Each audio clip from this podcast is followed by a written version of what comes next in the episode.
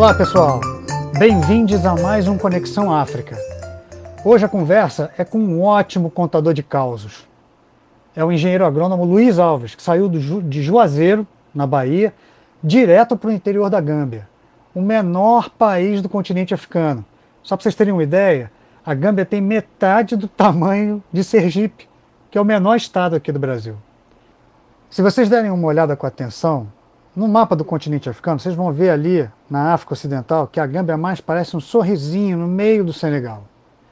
Ao todo, Luiz viveu e trabalhou numa grande fazenda né, por 11 anos. E o que ele mais tem é a história para contar.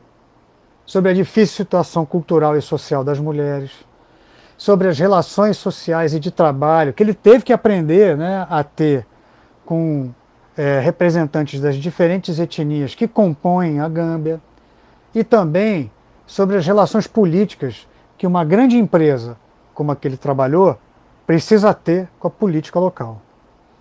A conversa com Luiz aconteceu em junho de 2020.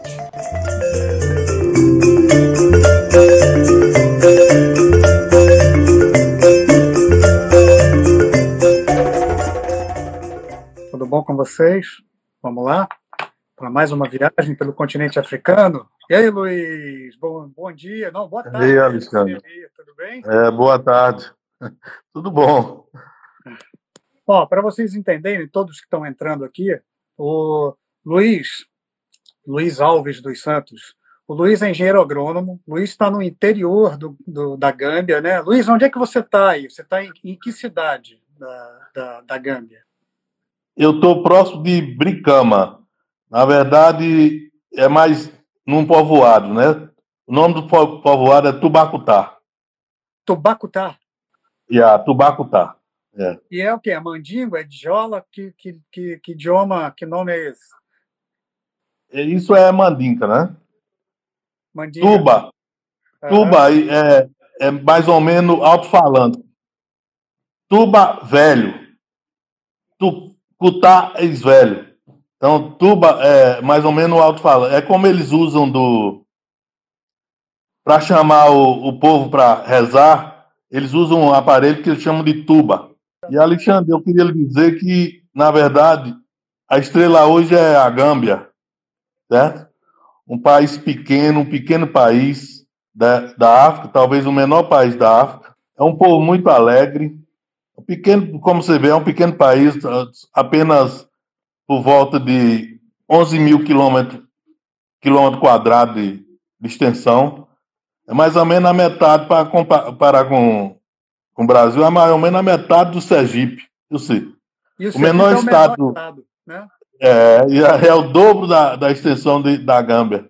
Né? Uh, como você falou no sorriso, o pessoal daqui é um pessoal sofrido e tudo, mas muito alegre. Né? A gente mesmo muitas vezes se admira como é que esse pessoal tão sofrido consegue ser tão alegre. Na nossa concepção, é, é, a gente não vê isso bem claro ainda, né? É, que é um país paupérrimo, é, por volta de 48% além, a, abaixo da linha de pobreza, mas um pessoal trabalhadores, não, não, não, você não vê briga aqui, atritos. O pessoal calmo, tranquilo, honesto. A gente não sabe se essa tranquilidade é porque dá dificuldade mesmo para enfrentar alguma coisa. Algumas vezes eu penso até, com a dificuldade que eles têm, é uma vantagem que eu vejo é que eles são muçulmanos e não, não bebem tanto. Igual se fosse um, um país cristão que bebe, porque aqui o cristão diz assim: quando você procura, você bebe, eu bebo porque eu sou cristão. Ah, é? Beber mais, é, é, a dificuldade seria bem maior. Então, senão as mulheres daqui, as mulheres são, bom, como toda mulher em todo mundo, é mais sacrificada e as mais batalhadoras, né? A mulher trabalha muito aqui, principalmente as mulheres. Os homens são trabalhadores, mas as mulheres, a gente pode dizer a, mama, a tal da mama África. Né? Mama África. A mulher começa a ter problema quando nasce. Porque ninguém te, quer ter mulher. É mesmo? É? Pensa sempre, é, só pensa no, em ter um homem, né? Você vê quando a mulher atinge 16, 17 anos, o pai já começa a procurar marido para ela. E ela, pensando que vai se livrar do sofrimento, pega mais sofrimento ainda, porque ela, quando ela casa aqui, diferente do homem, o homem, quando casa, faz um quartinho dentro da casa do próprio pai, da área do próprio pai, e vai morar lá. A mulher, quando casa, larga a família e vai morar na família do, do marido. Do marido, no quartinho. Do, do, do sujeito, no quartinho. Né? É. Quando é perto, tudo bem. E quando é longe? Aí já diz, só volta para a família se o marido largar ela. Largar ela não, trazer de volta. E aí com, continua a dificuldade, porque você vê, se ela, ela muitas vezes procura casar para sair de casa para ter uma, uma autonomia. Mas aí tem o problema de na outra casa ela encontra muita dificuldade. Se o marido morrer, ela não volta para casa. Não? Ela não, ela passa a ser a esposa do irmão do marido mais velho. É Mas isso é uma questão é uma questão religiosa aí, numa leitura do Islã aí, ou é algo cultural aí que você percebeu, Luiz? Eles têm como uma questão religiosa, mas é uma mistura da, do, do, do muçulmano com, com a religião africana, não é? Com as práticas locais, né? É, as práticas locais. Então a mulher se o marido morrer, ela passa a ser esposa do, do irmão mais velho. Passa a ser esposa do cunhado, né? É, passa a ser esposa do cunhado. E se o cara for um cara consciente que não tem a condição de cuidar dela, de dizer, muitas vezes acontece aqui, não, eu não tenho condição de ter outra esposa, é, você vai para casa de seus pais e eu fico com seus filhos. Algumas vezes acontece isso. Mas na maioria das vezes ela fica lá com algumas vezes o marido, o cara já tem três esposas e ela vai ser a quarta. Ou seja, tá na hierarquia das esposas, ela ainda vai ser a esposa menor, porque foi a esposa que. A menor, a menor. A que vai ser mais é. explorada pela é. família toda, né? Com certeza. E não tem autonomia de voltar para casa do pai, não, só se ele permitir. Você está entendendo?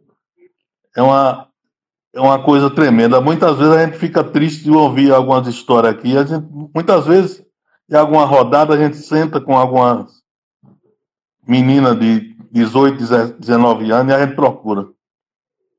Se você casar e seu esposo quiser ter outra esposa, qual o problema? Ele diz: não, não nada. E eu sendo a primeira, ela não tem aquela noção que ela sendo a primeira e aparecendo a outra, ela não é mais a primeira, né? Porque o cara, já, o esposo dela já não aceita ela tanto, né? Mas essa concepção da vida e, e outras coisas. Quando ela, é mesmo casada, quem cuida da maior parte dos filhos é ela. Para botar na escola, comprar material escolar, tudo é por conta dela. O, o esposo muitas vezes tem uma dispensa ali que deixa o saco de arroz trancado. É e só há para é, e só há para servir a comida, não para ela só. E muitas vezes nem, nem, o, nem o marido tem autonomia, porque quem manda é o pai dele. Eles moram aqui. Tem, tem casa que tem o pai, tem o, quatro, cinco, seis filhos homens que mora com a família junto. É, a formação familiar aqui é desse tipo. Né? E aí você está falando uma coisa que é muito curiosa, viu, Luiz? Porque você tem aí a, a, a junção das práticas, que são as práticas patriarcais dessas sociedades aí é, no interior, mas também é uma adaptação do Islã, que isso aconteceu aí muito no século XII, lá que foi quando o Islã atingiu essa região aí e tal. Né? E, e você tem assim as e tem uma, uma questão que é uma questão bem cultural aí, que é as famílias, os núcleos familiares, eles não vão se desfazendo como a gente está acostumado, por exemplo, aqui no Brasil. Né? O filho se casa, vai embora, vai morar sozinho, vai criar outro outro núcleo familiar. Aí não, né? Aí os homens estão sempre concentrados, né? A família é uma coisa muito importante, é um valor muito importante, né? A família, para o bem e para o mal também, né? Com certeza, com certeza, é isso. Para o bem e para o mal. Então ele mora com, com, com, com, os pais, quando o pai morre, o mais velho assume aquela família. Né? O mais velho é quem vai comandar aquela família. Né? Muitas vezes tem algum caso que o, o mais velho largou a casa por alguma razão e, e fez a casa dele mesmo. Se o pai morrer, ele tem que voltar para tomar conta da família. Porque a responsabilidade é dele, né? A responsabilidade é dele. Algumas vezes, uma coisa engraçada é isso. Tem, em todo lugar tem gente boa e gente ruim, gente preguiçosa e gente trabalhador, né? Tem alguns irmãos preguiçosos que tá lá dentro e o, e o trabalhador não pode botar para fora, não. Tem que dar comida. É, é, faz parte da responsabilidade, né? Tem que cuidar de todos. Faz parte da responsabilidade. É. estão ali só deitando, né? Só, é, só, só para tá ali. Muitas vezes eu ouço a história, mas vai meu irmão lá, por que você não manda? Não, não pode mandar embora, não. A gente tem que aguentar até ele. E outro, muitas das vezes o cara tem mulher, tem filho, tem tudo, e o, os outros que tem que, que abastecer. E a, e a mulher, tem, tem a, a, ela tem a, a responsabilidade também é, de cuidar né, das plantações, né, das pequenas agriculturas aí, não tem? Ou é conjugado, é, é. homem com mulher? É, aqui eles definiram desse jeito. Se é fruta, é homem que toma conta. Você vê, o trabalho já é menos, né? O cara só vai colher. Se é verdura, vegetais, tudo, é a mulher. Outra coisa é aqui.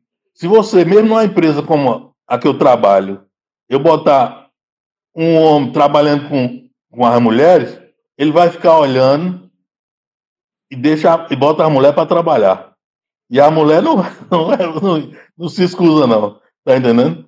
Ainda tem disso também. Muitas vezes tem muita desavença dentro de casa. Eu vou contar uma história de um caso. O cara trabalhava comigo como encanador. Ele hoje trabalha fora. E por sinal, ele foi um dos meus tradutores no início da, da minha chegada aqui. Ah, a gente vai falar disso, cara. É. Outra história. e ele, e ele tinha uma esposa que trabalhava aqui com a gente também, mas não se dava com ninguém. O encarregado de trabalhar com ela era complicado. Aí um, ele passou um dia, não, sem contato Mas com era, ele, aí era depois. Complicado, era complicado porque ela não, ela não, ela tratava mal as pessoas ou não conversava com ninguém. Tratava mal, não queria fazer o que tinha que, o que se mandava fazer, desse tipo, né? E aí, depois de um certo tempo, eu só vi falar, ó, mama tem outra esposa, vai arrumar problema. O que aconteceu? O pai dele, que ele é do, do Guiné-Bissau, pai dele pegou uma mulher lá e trouxe para ele e disse: Você vai ter que casar com essa mulher. Ele casou e, lar... e ela e, e lar... o pai largou a... a mulher aqui com ele. Bom, começou a desavença dentro de casa. Aí, de um certo dia, me disseram: Ó, levaram o mama para a delegacia. Mas como? A, mulher, a nova mulher dele levou para a delegacia. Eu chamei ele, disse: O que é que tá vendo? Ah, rapaz, as mulheres não estão se dando bem, e agora essa outra me puxou, levou até para a delegacia. Eu disse: Mas rapaz, você conhecendo sua esposa, como é que você arruma outra mulher para botar dentro de casa? Ele me disse: Não, não foi eu, não, foi meu pai. Meu pai trouxe para mim e eu não podia recusar. Você vê como é a coisa, né? Aí criou um problemão terrível, porque o pai trouxe a esposa, a mulher, para ele. Porque você vê, muitas vezes nem o homem escolhe a esposa. Isso Quem é uma... escolhe a esposa é o então, pai.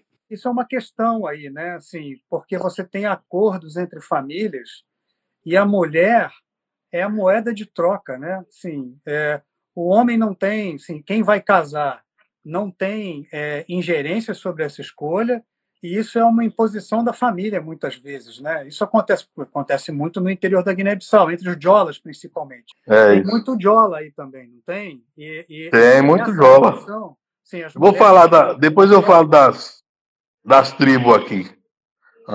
Então, essa relação é, não acontece muito mais, muito normalmente, isso de o pai trazer a, a pessoa para casar com a outra, né? mas ainda acontece.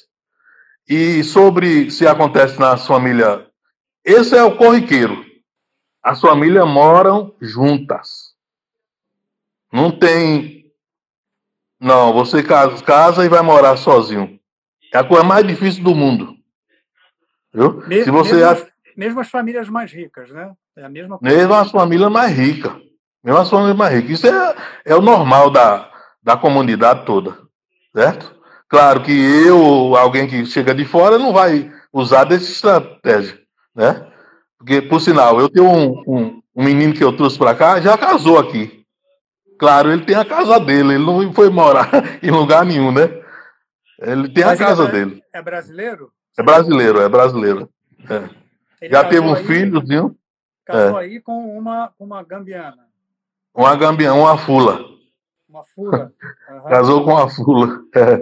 Muçulmana. E pode, ela, ele não sendo muçulmano, pode casar com uma mulher muçulmana aí? A mulher pode se separar, né? Qual é a punição que ela sofre se ela se separar?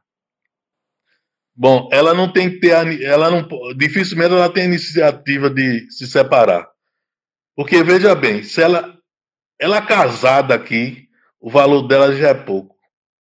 Se ela não tiver marido, pior é. É de um jeito aqui, Alexandre, que eles entendem assim: quem não tem marido, a mulher que não tem marido, dá para qualquer coisa. Você vê o absurdo.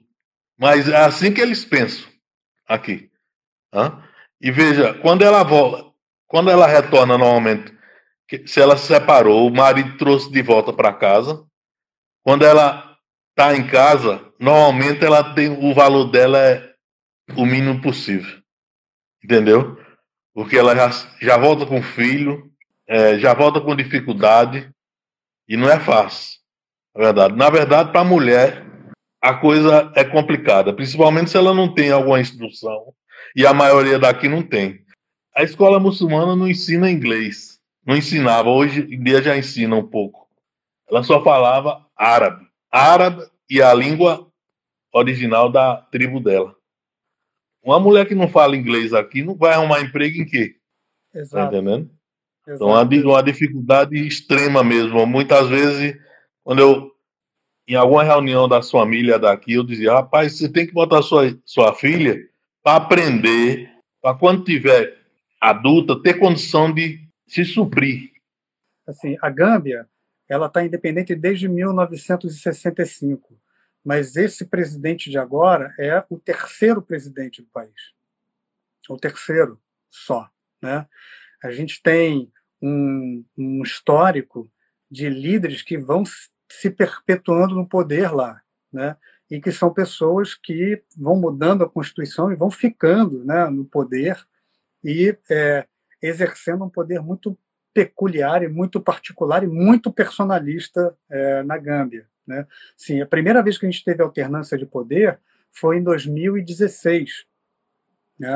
A gente teve o primeiro presidente, que foi o Dauda Jawara, que foi presidente de 60, que foi primeiro-ministro, na verdade, né, de 65 a 70.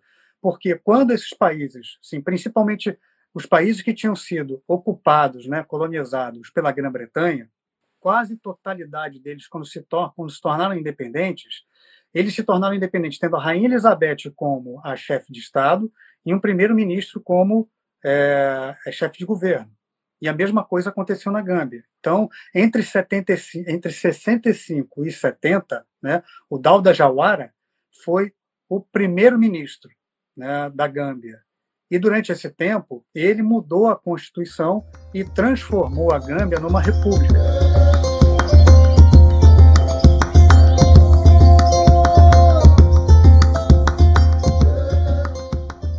Então, em 70, zerou tudo, e ele é, preparou para as eleições para presidente. Então, ele virou presidente automaticamente, e de 70 a 94, ele ganhou seis eleições seguidas.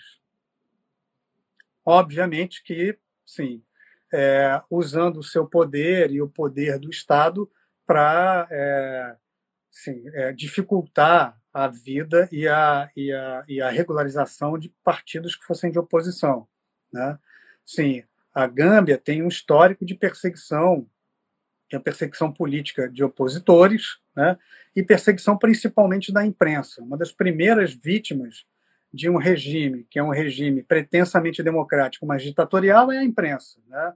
Sim, o, o depois que o, o, o né, em 94, o que, que aconteceu? O Jawara foi deposto por um golpe militar, né, e um sargento, um, um cara dos, né, de uma hierarquia menor dentro do exército da Gâmbia, que foi o Yahya Jammeh, né, assumiu o poder em 94. De 94 a 96, ele deu, é, ele fez parte de um governo de transição.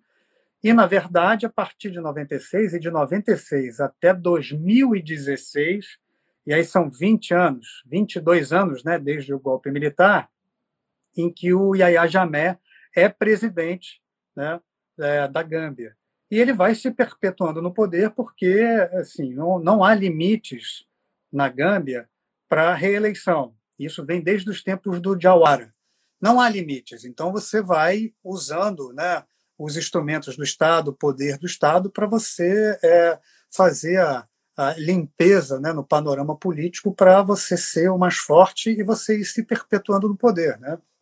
O Yahya Jammeh é, é, fazia né, as perseguições aos seus, aos seus, opositores políticos. Muita gente precisou fugir para o Senegal é, nos primeiros anos, aí nos primeiros dez anos do Yahya Jammeh. E ele, é, além disso, ele se vendia, obviamente, fazendo um discurso totalmente populista. Né? Então, ele é, é, ia visitar o interior da, da Gâmbia dizendo que ele curava, né? ele tinha o poder de curar é, a AIDS, né? Assim, é, fazer a remissão do HIV no corpo das pessoas, e ele também tinha o poder de acabar com é, problemas respiratórios e, e, e, a malária. Então, ele foi, assim, ele construiu um culto à personalidade fortíssimo, que é uma característica, né, assim, uma das principais características desses regimes que são regimes totalitários, né? E, obviamente, perseguindo a imprensa, mandando fechar é, é, jornais e, e, mantendo só um canal de televisão e um canal de rádio, que é a rádio controlada pelo governo. Né? Em 2016, né, o que acontece, o que aconteceu em 2016, foi que a, a assim, numa eleição em que pela primeira vez a gente teve um líder de oposição tendo a oportunidade de, de competir, mas um líder da oposição que nem era um líder de oposição muito forte, né?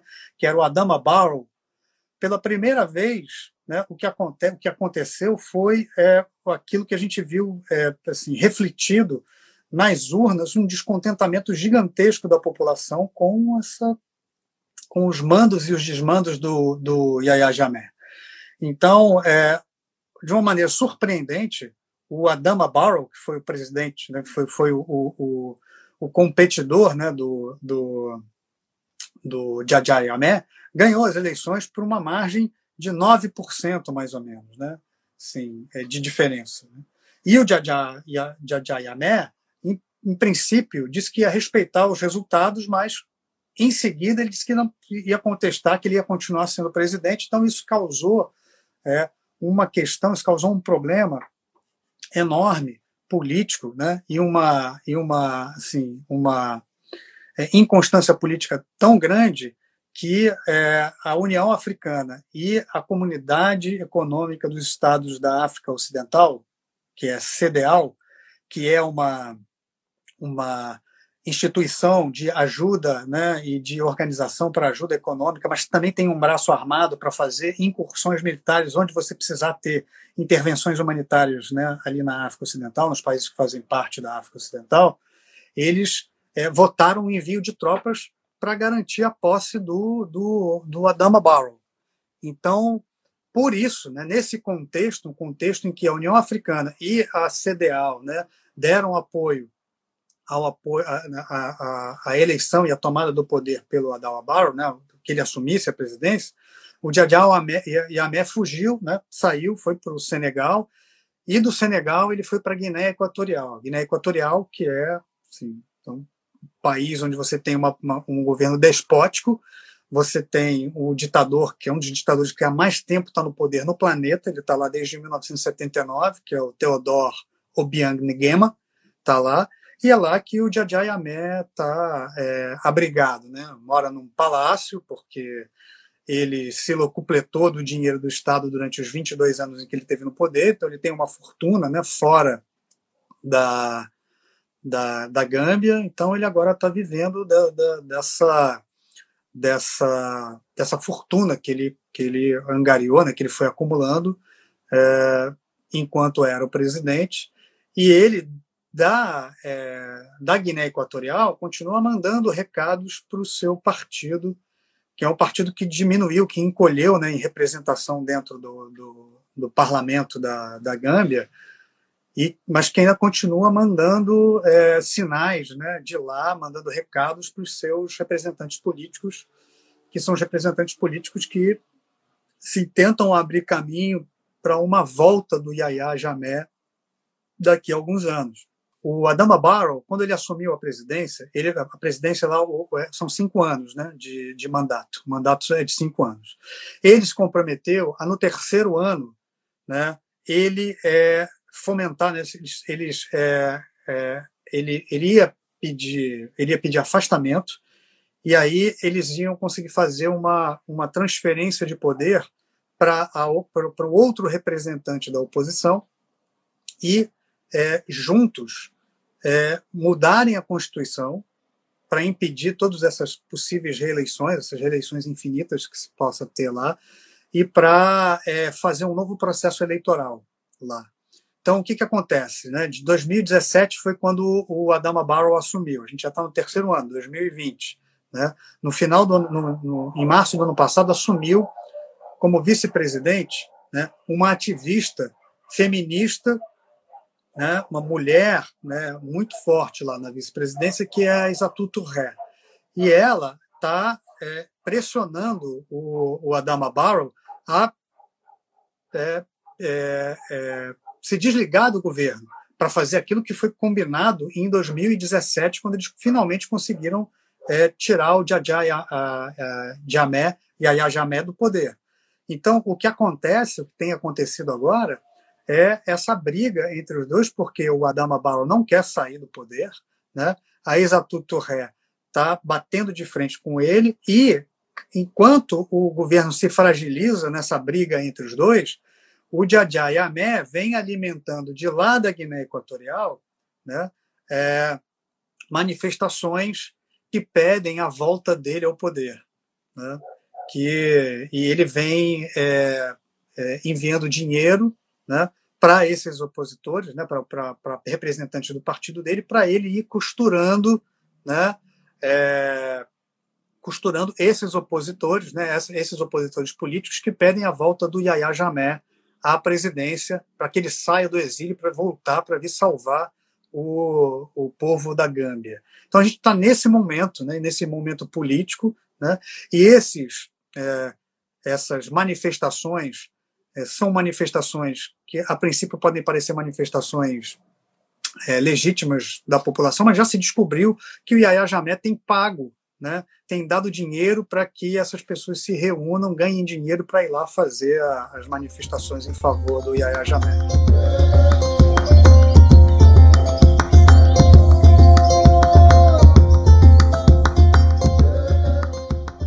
Luiz, da onde você é aqui no Brasil? E como foi que você foi parar? Qual foi o caminho que fez você chegar aí na Gâmbia? É, eu sou da, da Bahia, Juazeiro. Hein? Me formei em, em Juazeiro mesmo. Juazeiro tinha uma faculdade de agronomia. Graças a Deus, naquela época, faculdade era difícil, mas em Juazeiro tinha uma. Juazeiro e Petrolina é um polo de fruticultura muito importante no, no Brasil como um todo, né? Por sinal, a região exporta a maior quantidade de fruta para o mundo. Depois que eu me formei, eu trabalhei fora de Juazeiro, mas cinco anos depois eu retornei para Juazeiro e fui trabalhar numa empresa que tinha manga e uva. Nessa empresa eu passei 15 anos. Eu larguei a empresa, fui fazer consultoria. Na consultoria a gente conhece muita gente, né? Conheci o, o dono da, da fazenda, da maior fazenda de manga, talvez, do mundo, Paulo Dantas. É o maior exportador de manga do Brasil, com certeza. E ele me fez essa proposta. O pessoal da, da, da Inglaterra comprava manga a ele.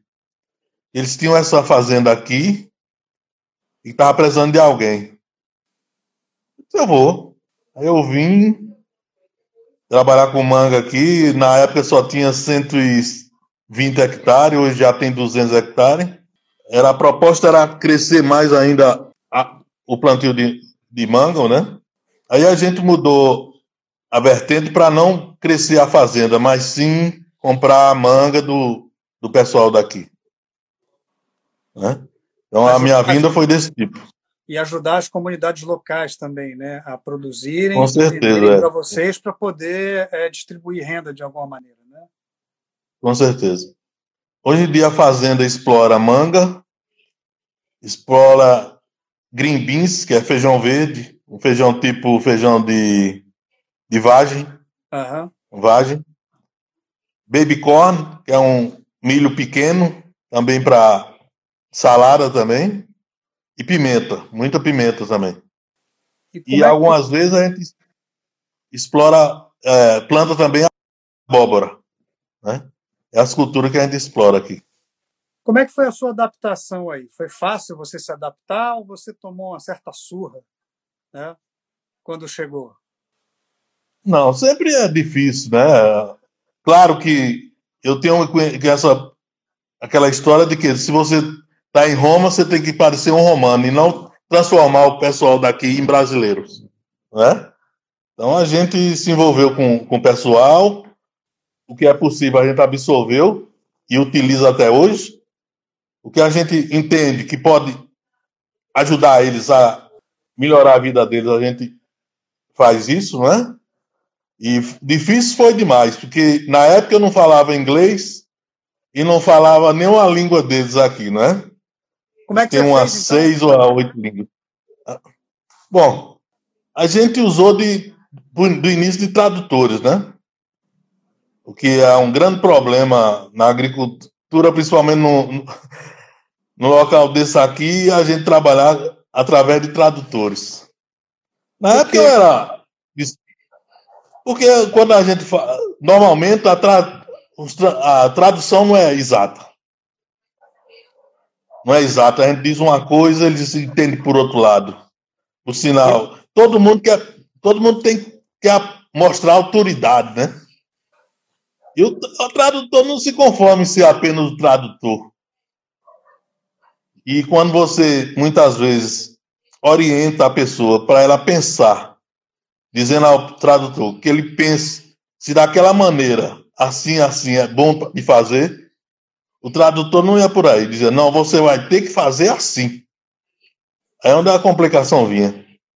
E na maioria das vezes, como eu naquela época eu era ainda novo, mais novo ainda do que hoje, eu teria que, tinha que fazer. Muitas vezes tinha que subir na planta, que as plantas de 5, 6 metros de altura, para podar, para mostrar eles como podar. Porque se eu só dissesse de baixo para o tradutor, eles acabavam com a planta e não faziam nada direito. Né? Mas como é, que, como é que é essa troca aí? Porque tem um conhecimento que é um conhecimento secular aí da maneira como as pessoas fazem as coisas, né? Qual é o cuidado que você toma na hora que você vai sugerir, por exemplo, que alguém faça de uma outra maneira, porque talvez dessa outra maneira seja mais eficaz, seja mais eficiente, a pessoa não leve tanto tempo, ou seja melhor para a planta. Como é que é esse cuidado que você tem né? Para não parecer que você está querendo impor uma maneira que é a certa e a deles é a errada. Bom, desde aí mesmo, Alexandre, a gente tinha esse cuidado. Quando a gente ia fazer alguma coisa, fazer uma cerca, cavar um buraco, coisa assim, a gente chegava para o trabalhador e dizia: Ó, a gente vai fazer esse buraco, essa cerca aqui, ou essa aguada aqui. Como é que você acha que é a melhor maneira de fazer? Certo? E a partir daí, em conjunto, a gente definir como ia fazer. Certo? Isso aí que fez com que eu aprendesse muita coisa, não só aqui como aí. Né? Então a gente tem essa, essa, esse cuidado, né? Eu não posso chegar aqui para uma pessoa que trabalha há muitos anos de uma maneira e dizer imediatamente, não, e você está errado, você vai ter que fazer assim. Não. Ó, vamos fazer uma, um negócio. Vamos fazer uma parte assim e a parte do seu jeito, se tiver difícil. E no final a gente sabe quem é que quem é que está com a razão, ou melhor, quem, qual é a melhor maneira de se fazer. E o importante não é quem está com a razão, é a melhor maneira de se fazer e o melhor resultado que se obtém. Né? O melhor resultado que se obtém. É isso que a gente tomou maior cuidado com isso aqui. Né? E hoje, você, 11 anos depois, você está em 11 anos, né? É, eu fiquei a primeira vez dois anos, voltei, aí fui trabalhar com o Paulo Dantas, na maior fazenda de manga que tem aí. Uhum. Aí eu, depois de um ano, eu pensei que eu estava devendo alguma coisa ainda aqui. E eles estavam precisando de novo de alguém. Eles tinham, tra tinham trazido mais duas, dois agrônomos para cá e não tinha dado certo. Eles comunicaram comigo, eu disse, eu vou. Pessoal, você é maluco, você voltar para lá para quê? Você está empregado aqui e tudo. Eu disse, não, mas eu acho que eu estou devendo alguma coisa. Bom, eu acho que eu tenho alguma coisa com a África. Bom, todo brasileiro tem, né? Exatamente. e eu voltei aqui, voltei para cá, mas estou concluindo meu, esse, esse percurso. Até agosto eu estou voltando para o Brasil. O, o, que, que você acha? É, eu, vou, eu vou fazer essa pergunta depois. É, 11 anos depois, você disse que no começo você tinha dificuldade para se comunicar, precisava de um intérprete, né, de um tradutor. E agora, você já sabe se comunicar com as principais, usando as principais línguas aí da região? Sim, eu não falo a língua, Alexandre, eu não vou limitar, mas eu entendo elas todas, principalmente se é no trabalho, não é que é o importante no trabalho. Mas eu falando da dificuldade de, de antes, muitas vezes vou contar para você, eu ia no carro, né? Eu com quatro, cinco pessoas. E, e imediatamente eles falavam diferente. A língua, uma língua que eu nem, nem entendia mesmo. Algumas vezes brincando, eu chegava assim, parava o carro e dizia, ó, todo mundo desça. O que é? Não. Se vocês não falarem inglês, que eu entendo um pouquinho, vocês não vão comigo. Aqui não é lugar de falar mandinca ou falar jola. Dá uma brincadeira, né? E, e, assim foi que a uhum. gente foi aprendendo. Tem algumas historiazinhas também. É, o jola, o comprimento do jola de. Como tem o How are you? Tem como é que vai você? É, é Mãe. Para mim me envolver com eles, eu peguei o Caço Mãe e botei falando em inglês. É, por que vocês estão querendo saber de minha mãe? Você nem conhece Dona Laura, vocês estão querendo discutir sobre Dona Laura? Minha mãe era o nome Dona Laura, né? É isso aí fazia a, a graça da, da brincadeira, né? Outra coisa era Isamadê. Isamadê é o bom dia do, do Mandinka. Aí o, o Samadê ficou meio meu cumprimento para todo mundo, em todo momento. Onde eu chegava, era todo mundo. Samadei, Samadei, Samadei. Então, essas coisas a gente se ajeitou por aí, né? Outra coisa, eu. Aqui a gente tem na faixa de cinco. Tem na faixa de nove tribos. Mas tem cinco tribos mais importantes. Ah. Como a Olof, a Fula, a mandinca, a jola, a manjaco, né? E a manjaco. Então essas são as mais importantes. E aí eu, eu criei alguma característica para essas para essas tribos. Para não ficar por fora nas, nas brincadeiras, nas reuniões. Aí eu começava a contar o que eu achava de cada tribo. Mas você consegue identificar quem é quem aí? É fácil de identificar quem não, é manjaco? Não é fácil, quem não. É calofo, quem é... Manjaco é fácil. Manjaco, se manjaco abrir a boca, eu sei que é manjaco. É? Se o manjaco abrir a boca, eu sei. Eu tenho muita aproximação com o manjaco e eu vou lhe contar por quê depois. Então, o Olof, o Olof, você vê, por sinal, Gâmbia tem duas línguas oficial. É o inglês e o Olof. O Olof Isso é mostra que o... É. O Olof, Isso mostra que fala em inglês e português a gente fala jalofo, jalofo, mas é o Olof, é a mesma coisa. É, é. Isso mostra quanto o Olof era importante, né? Que é a principal etnia que compõe o Senegal, por exemplo, né? Que está aí também, né? É isso, é, é isso mesmo. Senegal, né? Na verdade, Alexandre, se não fosse a colonização, Senegal e, e Gâmbia eram um país só. Também acho. Isso é a divisão dos colonizadores, né?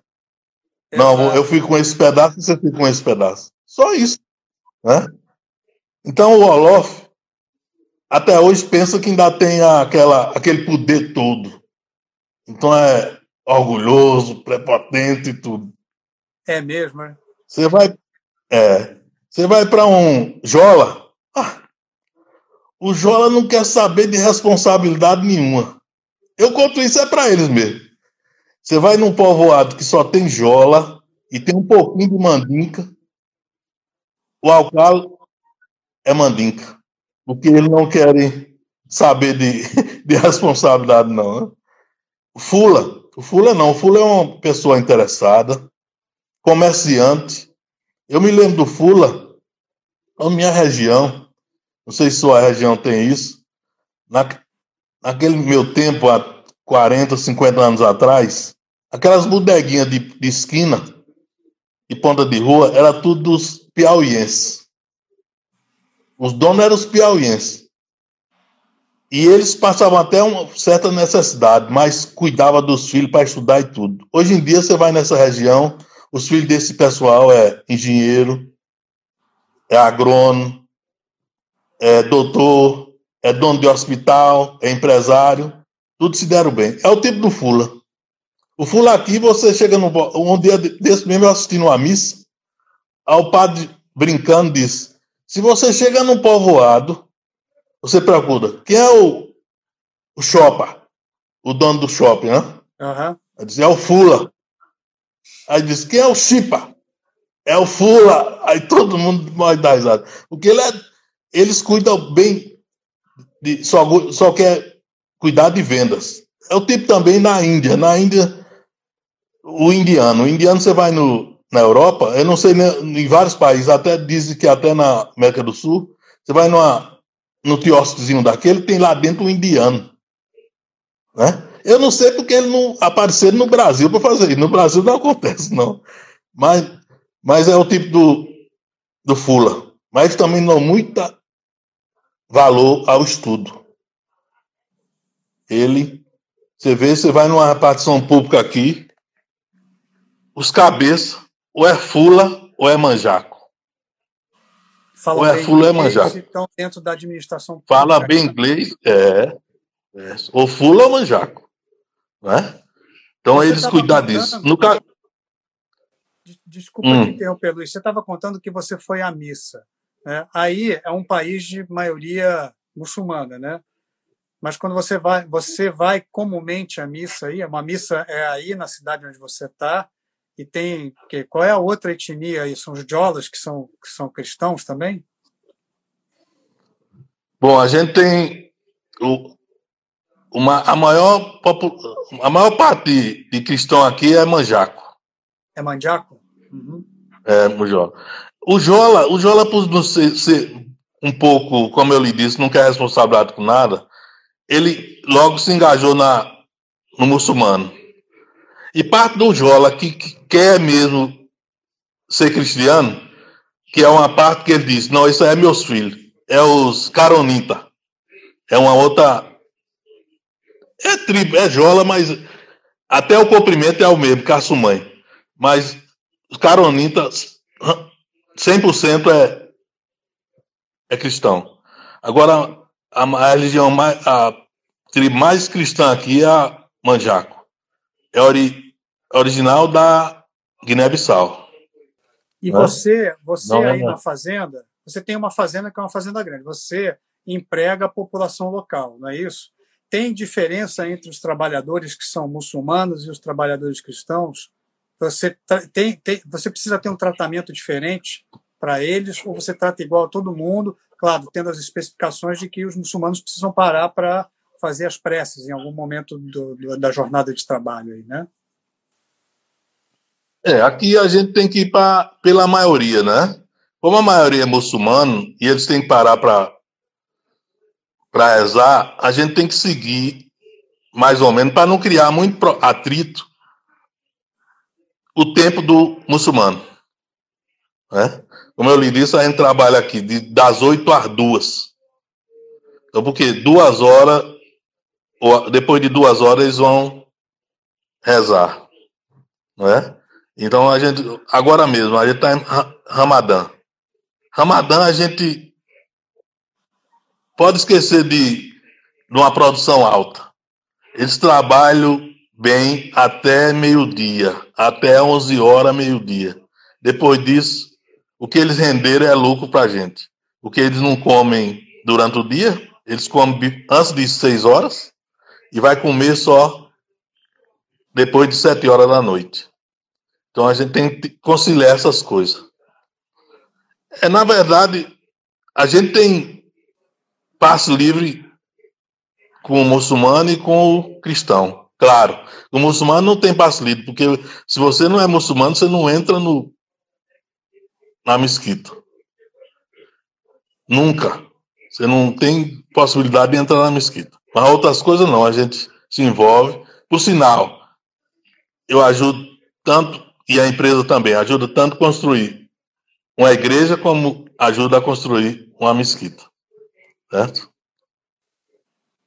E você, você estava me explicando, é, você deixou a entender aí, né, na, na, primeira parte que a gente conversou, que é, você procura também identificar nas aldeias próximas quem pode produzir e vender para vocês, para vocês exportar. Tudo que vocês produzem aí, vocês exportam, alguma coisa é vendida para o comércio local. E também, outra pergunta, vocês, de que maneira vocês ajudam essas, essas é, aldeias próximas? Né? Vocês passam, é, vocês, vocês ensinam a eles que tipo de fruto vocês querem para vender ou para exportar, vocês ensinam para eles as técnicas para melhorar a agricultura deles, para que a agricultura deles seja mais efetiva, para você poder gerar renda nesses lugares em volta, nessas aldeias em volta? É, no, ca... no caso da manga, a gente tem. A gente cobre 153 fazendas, pequenas fazendas de manga.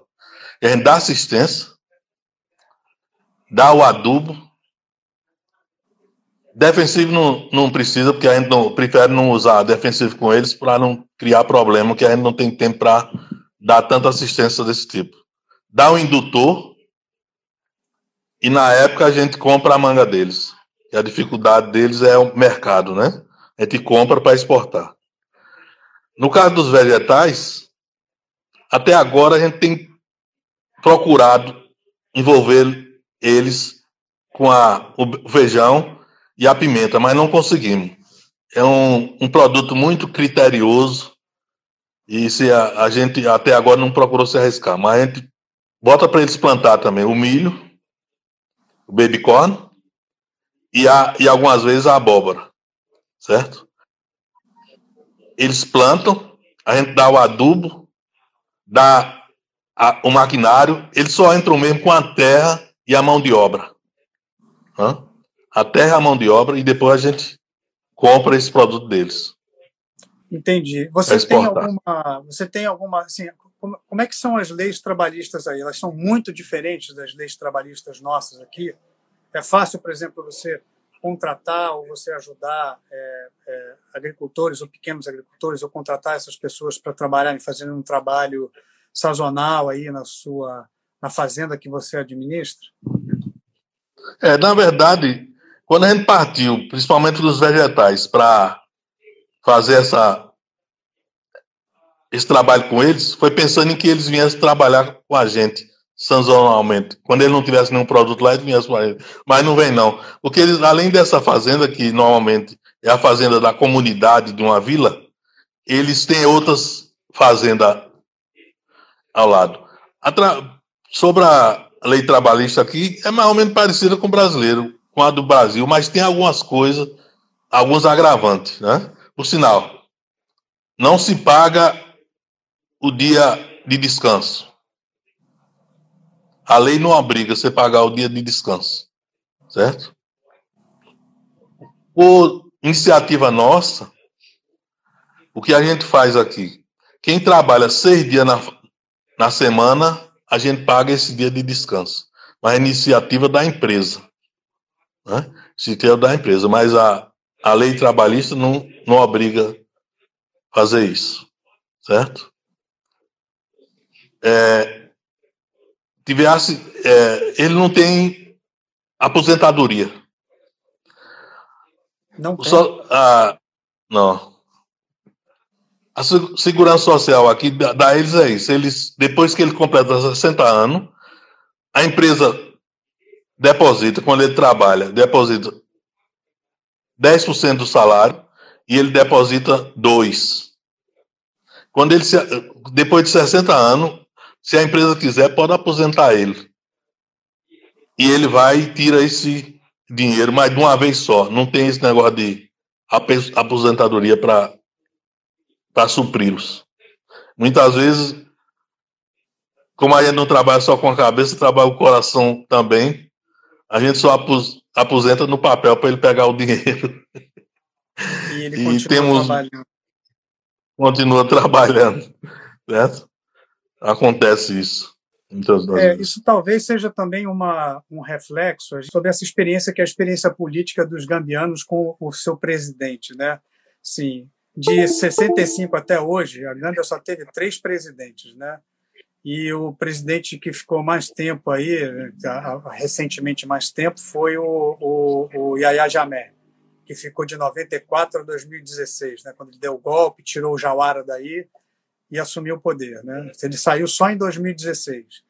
É, se, você sente, você chegou aí, o Jajá Yamé ainda era o presidente, né? Como é que era a situação aí? Como é que era a relação das pessoas com o presidente?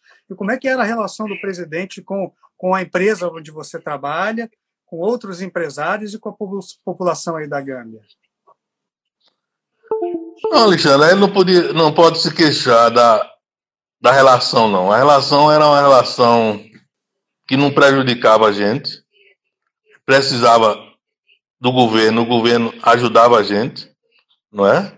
Claro, tinha as coisas da política lá que diziam que muitas vezes quem falava da política ele desaparecia e muita gente prova que desapareceu muita gente, mas a relação de trabalho de, com, a empresa não tinha nada a ver. A gente prefere até é louvável, eu acho que é louvável dos nossos diretores não se envolver tanto com a política local, não é? Se, por sinal, quando tem eleição, vem um de um lado, a gente ajuda, vem outro do lado, a gente ajuda do mesmo jeito. Né? E normalmente o governo nos dá, dentro das possibilidades, assistência. Claro que eles veem a gente, veem a gente mais do que a gente vai a eles. Entendeu? Entendi. Ele vem, vem é, polícia, é, parlamento, é a, os chefes da vila vem mais pedir a gente do que a gente precisa deles. Mas pediu o quê? Mas a gente não tem um caminhão para transportar alguma coisa. Óleo diesel, é quase semanal.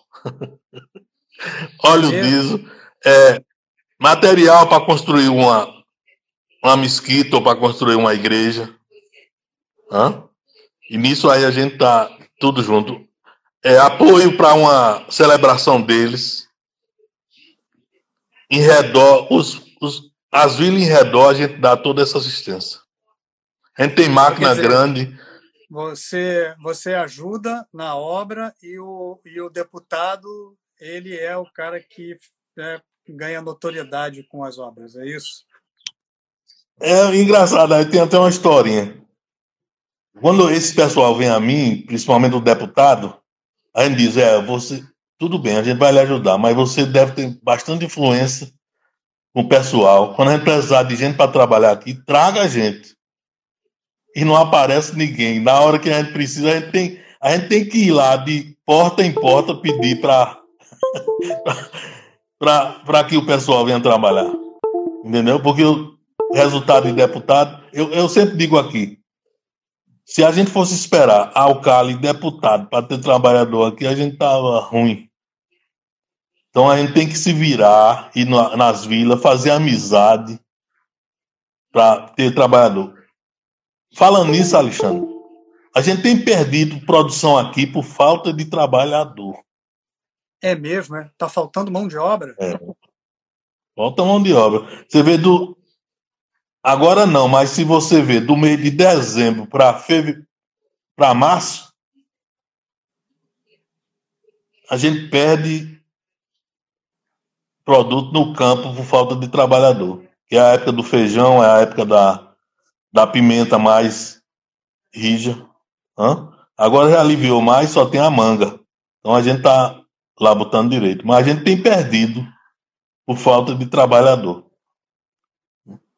Olha, que, que, que curioso isso, né? Que curioso. E vocês são os maiores empregadores aí da Gâmbia? Eu posso dizer que a gente somos o segundo, né? Porque é o, na verdade é o terceiro, mas o primeiro é o governo. O primeiro sempre é o, o governo. Segundo, né? Um grande capitão é, de empresa. O segundo é, é, o segundo é a empresa de água e, e energia, que é do governo também. Então a gente é o terceiro que é do governo. O atual presidente, o Adama Barrow, trabalhava na empresa de energia, né? É. Trabalhava na, empresa de energia. Não a energia aqui é a base de. A empresa de energia aí não é a empresa de energia como a gente está acostumado, né? Que é a hidrelétrica, etc. e tal. Né? Aí não tem hidrelétrica. Apesar de você ter um rio aí, que é o rio, o rio Gâmbia, que atravessa o país todo, a energia aí é toda de termoelétrica, né? Você tem que queimar óleo diesel para gerar energia. Queimar óleo diesel. É. Queimar óleo diesel. Então a gente aqui compra energia do governo, queimando óleo diesel, e a gente tem nossos geradores para queimar óleo diesel também, porque não podemos confiar no, na energia do governo só para a agricultura. A gente tem aqui, no, só nessa fazenda eu tenho uns oito geradores. Na outra fazenda menor, a gente tem mais dois geradores. Porque a gente não pode confiar na energia, porque o nosso sistema é todo irrigado. E se parar dois, três dias, a gente perde a safra. Principalmente de, de pequenas culturas como feijão, pimenta e milho. Hã? Como é feito o pagamento aos trabalhadores? Você paga em dinheiro vivo né? O, o, o, as pessoas têm conta em banco? Acho que dificilmente tem, né? Você paga essas pessoas é, com dinheiro vivo. E qual é a razão da falta de mão de obra? Se você tem algum palpite para isso? É, a gente paga em dinheiro vivo. A razão da, mão, da falta né? de mão de obra. Em Dallas, né? É a moeda daí, né? Dallas. Dalacia, Dalacia. Dalacia é o que é. Hoje, um dólar é 50 Dalacia a gente paga na faixa de 200, 250 Dalaci por dia. Por né? dia? Vocês pagam por dia de é. trabalho? É, mas paga mensalmente. Uhum. Ah, entendi. Tem uma maneira de tem um, tem outra tem um incentivo que paga diariamente. É, por sinal, a gente uma parte nossa mesmo, uma determinação nossa, é, se eles produzirem uma certa quantidade, chegar ao, ao alvo que a gente deseja, a gente dá um dinheiro a eles à parte, vivo diariamente. Por, sinal, quem fez hoje, eu dou amanhã. Quem fez amanhã, eu dou depois. E tudo sequentemente desse tipo. Hã? Agora, o pagamento, tem um pagamento mensal, que é com as horas extras, e muitas vezes com alguma produção que eles fazem diferente, certo? Uhum. Hum. E você tem algum palpite para falta de mão de obra? Por que está faltando mão de obra aí para você? É uma é esse esse problema de eu acho é endêmico, não aqui só, mas no Brasil também. É, se algumas pessoas pode ser trabalhador, tem muitos trabalhadores e tem muitos que não não tá nem aí. Eu não sei se foi hoje que eu tá foi hoje mesmo, eu, tal do irmão que tá dentro de casa, que o outro irmão trabalha, então quem tem que pagar, quem, quem, quem tem que suprir ele, é, ele tem certeza que o irmão supre ele. Então, na verdade, aqui, muitas vezes, tem 100 pessoas numa, numa compound. É como ele chama a casa dele, né? Sim, o compound, que é onde são as casas de todos os integrantes é. da família, todos é. dessa, dessa área. Com certeza.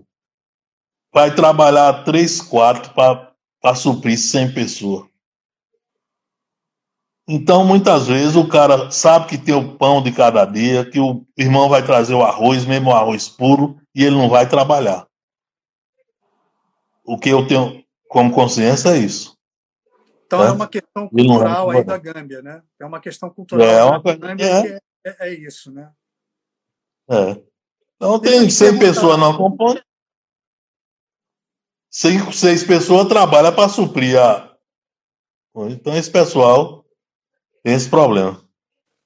Deixa eu te perguntar uma outra coisa. Na época em que o, o, o, o Yahya Jamé era presidente, é, você não tinha imprensa livre aí. Né? A imprensa foi primeiro, os jornalistas eram perseguidos, é, fugiram, quase todos eles fugiram para o Senegal, fugiram para fora daí.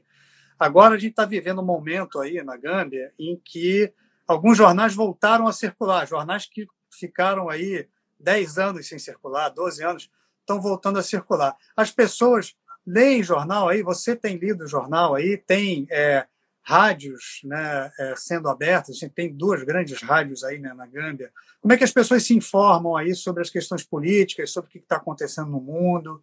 É jornal? É rádio, é televisão? É rádio e televisão.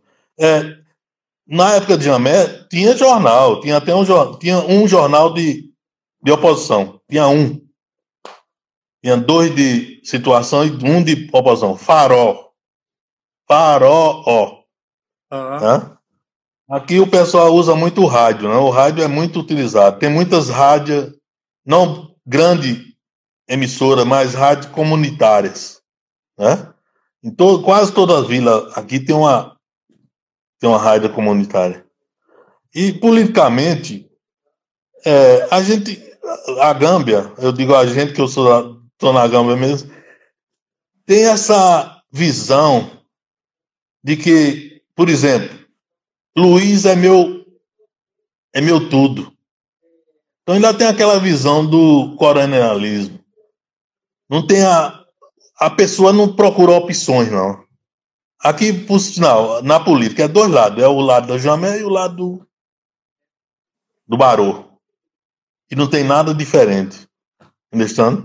Então é por aí. O pessoal não, não se, se envolve na Você vê, fazem passeata, muitas vezes, se falando do, do pessoal ter, tá querendo botar o Barô para escanteio, nessa disputa, teve muitas passeatas. Fecharam rua aqui. Brigas monumentais. Por sinal, quando se marcava esse, essa, essas contendas, é, os nossos amigos diziam, ligavam para mim e diziam, Luiz, não vá na rua hoje não, viu? O negócio tá perigoso. Isso aconteceu durante mais de um ano, até janeiro. Em janeiro, o Barô parece criou coragem e disse: não, não vai haver mais isso, e, e se aquietaram. Janeiro desse ano, de 2020. Esse ano, é. Janeiro desse ano. É. É, Mas é uma coisa horrível. O Barão prendeu muita gente, né? Também. Essas pessoas que estavam fazendo essas pa Prendeu, prendeu muita gente. Então, houve, houve até, só, por causa desse levante, houve assassinato também. Houve coisa, coisa feia também. Aqui perto, numa vila perto daqui, que a gente trabalha com eles, é, morreu gente. Hã? E tudo. Claro que isso aí a gente prefere, prefere se excusar um pouco, não se envolver tanto, hein? mas é de um lado e do outro tá, o problema. Certo? Sim, os dois apostam no, no governo, até porque o, o, o Barão ele está desfazendo um acordo que foi feito lá atrás, né? que ele ia ficar três anos no poder e ele ia abdicar da presidência para assumir uma outra pessoa da oposição e aí liderar até as próximas eleições, né? Como é que está essa relação aí? Porque tem, tem a briga dele com a, com a Isatou Touré, né, que é a vice-presidente aí, né? É, o, essa briga já parou já, já não se fala mais nisso aqui.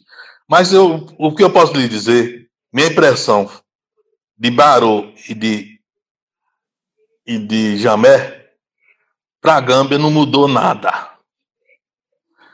Jamé é o tipo. Eu vou falar. Você já ouviu falar em Antônio Carlos Magalhães? Sim, claro. O grande barão Bom, Antônio Carlos Magalhães fazia, eu não gosto da maneira dele dirigir, mas ele fazia e dizia que fez. É o Jamé. Ele botava a cara na porta, ele ia na frente. O Barô é diferente. O Barô não é caladão, não faz, não manda em nada. Tá entendendo? Acontece as coisas, mas ele por fora de tudo. Até o pessoal que apoia ele acha isso. Não sabe para que ele veio. E pra, na verdade, para a pobreza da Gâmbia, não mudou nada. E parece que é o mal da, da gente, do mundo, né, rapaz? Muda os governos, mas para o povão não muda nada. Né? Parece é que é o. Tristeza grande, né? Que é, que uma, é, é o, é, o pior. É uma tristeza grande. A gente tem, tem que trabalhar para quem? Para o desvalido. Que a gente teve a oportunidade de fazer uma universidade. Ou eu, eu vou acreditar que eu, eu fiz a universidade por mim mesmo? Não. É porque eles, o, o povo pagou os impostos para que existisse aquela universidade. Então a gente devia ter consciência que a gente tem o dever com o povo, né? Porque nem todo mundo pode se formar. E tem uma universidade. Então a gente tem que dar essa oportunidade. Hã? Tem uma universidade. Tem uma universidade aqui.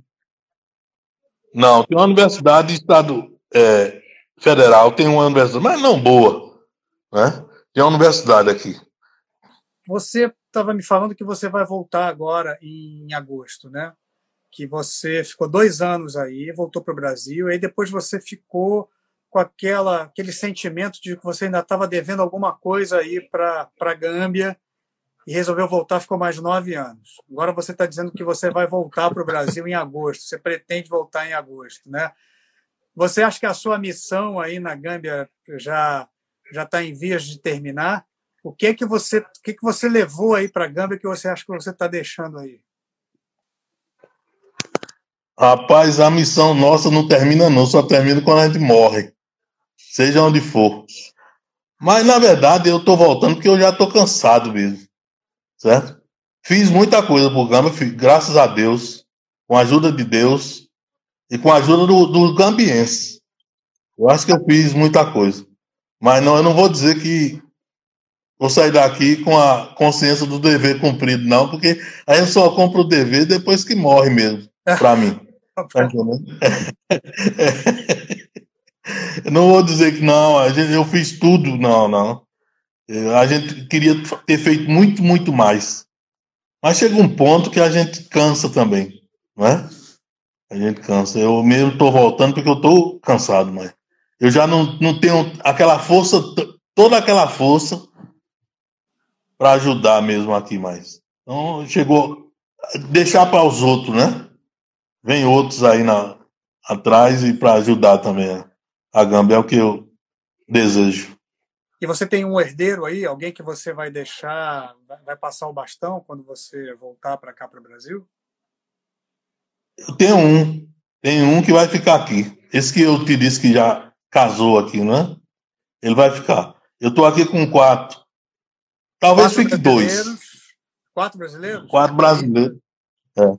Quatro brasileiros. Três do Zimbábue. Um indiano. Um queniano. É, é isso aí mesmo. Esse é o meu time. E todos se dão bem, todos se entendem, todos se aceitam. Ah, se dão bem, não, se entendem, não tem problema não. É, por sinal, tem alguns moram em casa separada, mas a gente tem um grupo de quatro que mora junto. Cada tem seu apartamentozinho, tudo, mas divide a cozinha, divide o espaço livre. Hum? E dá tudo certo, né? Todo mundo se dá bem, não tem tá, briga. Tá, tá, não tem problema não.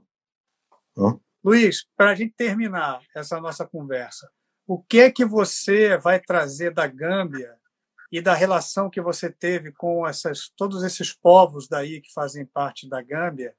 Qual é o que, que você vai trazer no seu coração? O que, que você vai trazer de experiência mais engrandecedora que vai mais que mais te marcou quando você voltar para cá para o Brasil? Uma, uma estada aqui de 11 anos, meu irmão, a gente volta completamente outra pessoa, né? A gente dá, tem até mais, dá mais valor até ao nosso país. Eu já trabalhei na Gâmbia, eu, tenho, eu trabalho na Gâmbia, já trabalhei no Peru e trabalhei na Nicarágua. Né? Passei um certo tempo nesses dois, dois países. Mas o que eu acredito que eu levo o Brasil mais é uma pessoa diferente, uma pessoa que tem uma visão completamente diferente do que. Porque no, normalmente a gente no Brasil, se não sai para lugar nenhum, acha que o Brasil é o pior lugar do mundo, e isso não é verdade. O Brasil, claro que não é o melhor lugar do mundo, mas a gente pode melhorar muito. Né? Podemos melhorar muito.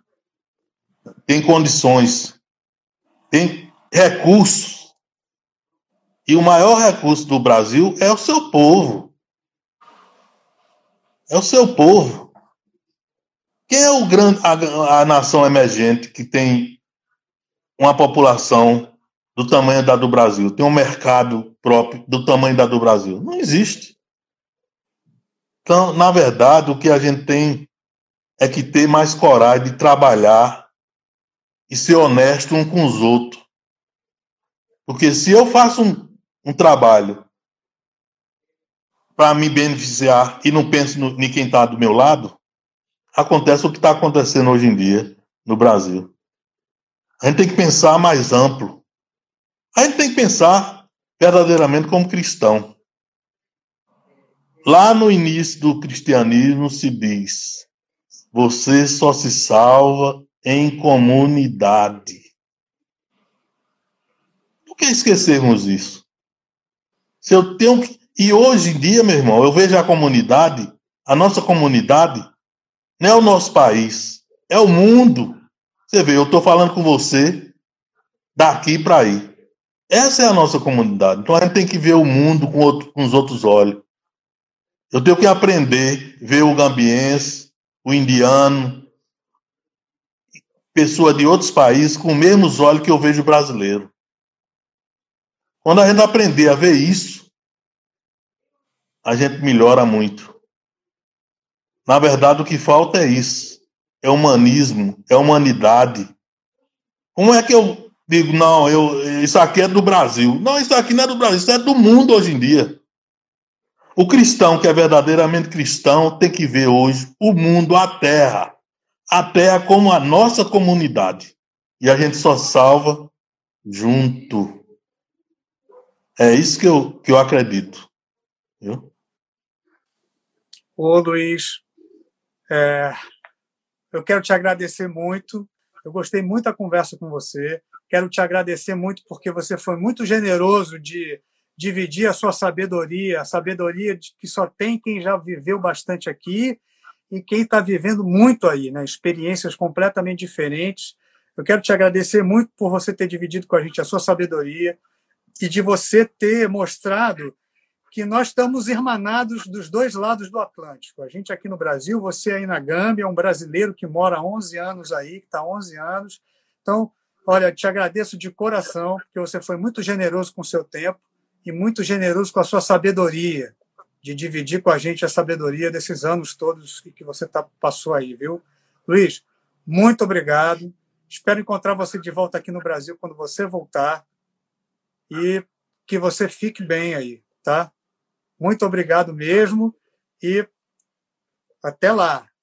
Até a volta.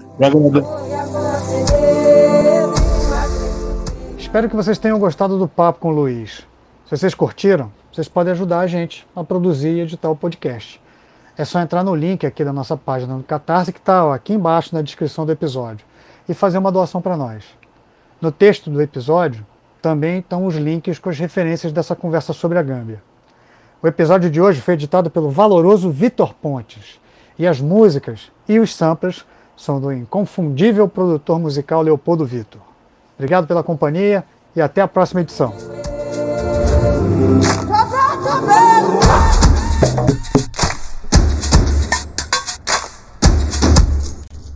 Come on.